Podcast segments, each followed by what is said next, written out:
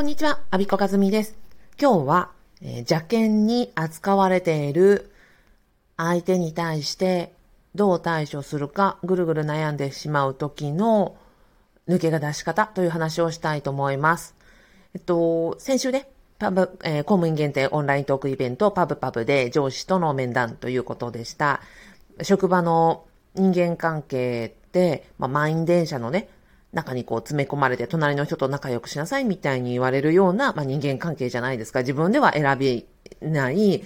えー、たまたまその隣とか向かいとか、えー、上司になった人と仲良くしなくちゃいけないっていうところの苦しさがあるよなって思ってたところです。じゃあ、フリーランスになったらどうかっていうと、基本的にはこれ問題、あのー、この満員電車問題は全くなくなります。なぜならば、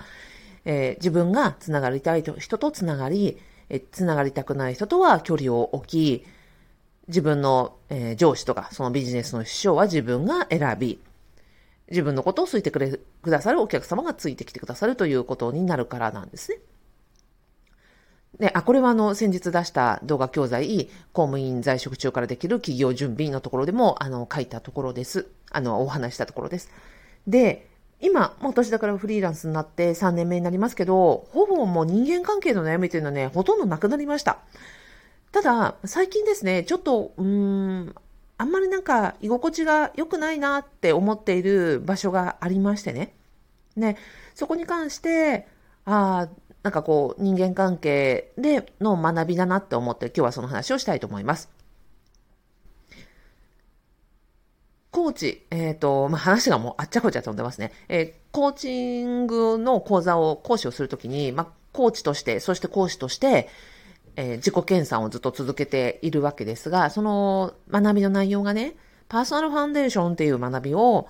えっと、コーチの学びとして私続けてます。で、ここでは、日本を代表する、あの、コーチの草分け的存在である近藤真希コーチの月1回の講座を受け、その実習をもう毎月毎月するというのを受けております。そこでね、今、妥協をやめるっていうのがテーマなんですよ。で人間関係において我慢してるなって思うことを、えー、書き出しましょうと。で、書き出したら、それに、あの、それを、まあ、どうするか考えていきましょうっていう話のテーマだったんですね。じゃあ今我慢してるところってどこかなって思ったら、その、私が、えっ、ー、と、今あんまり居心地が良くないなっていう思ってる場所がある。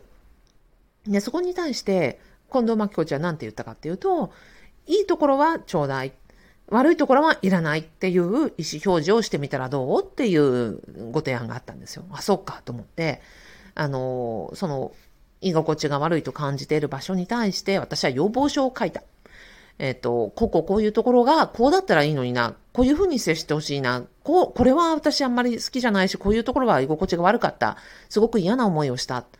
こういう時困ってるっていうのを、あの、自分のね、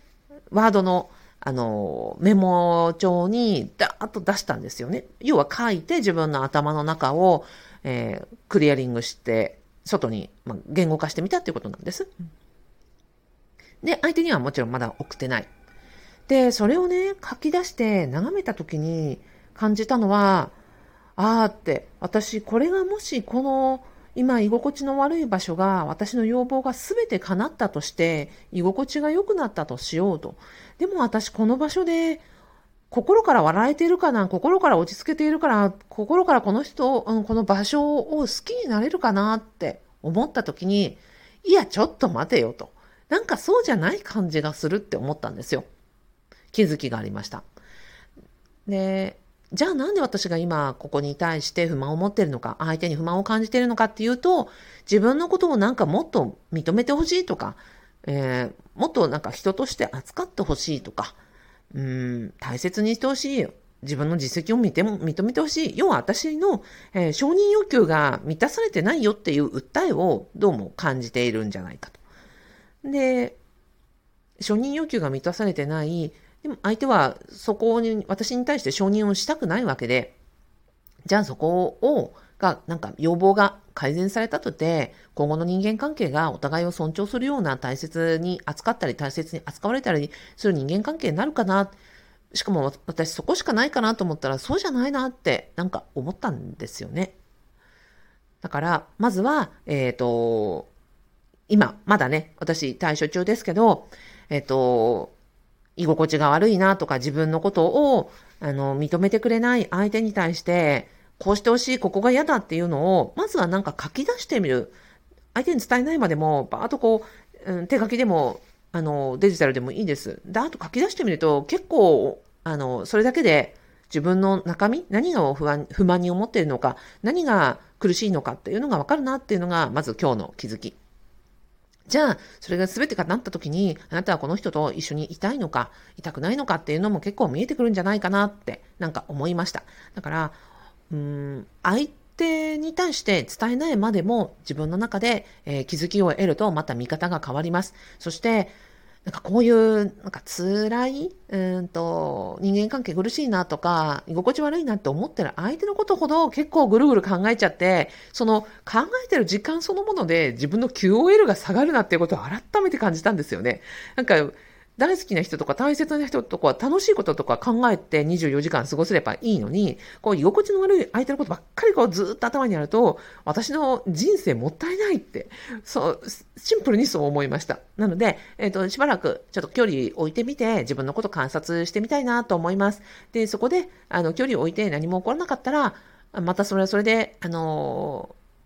ー、なんだろう、次の対処法が見えるんじゃないかなと思ってます。えー、私の現在の実験と学びです。はい。えっ、ー、と、もし今人間関係でね、あの、苦しいなとか、えー、思ってる方のヒントになれば幸いです。最後までお聞きいただきありがとうございました。アビコカズミでした。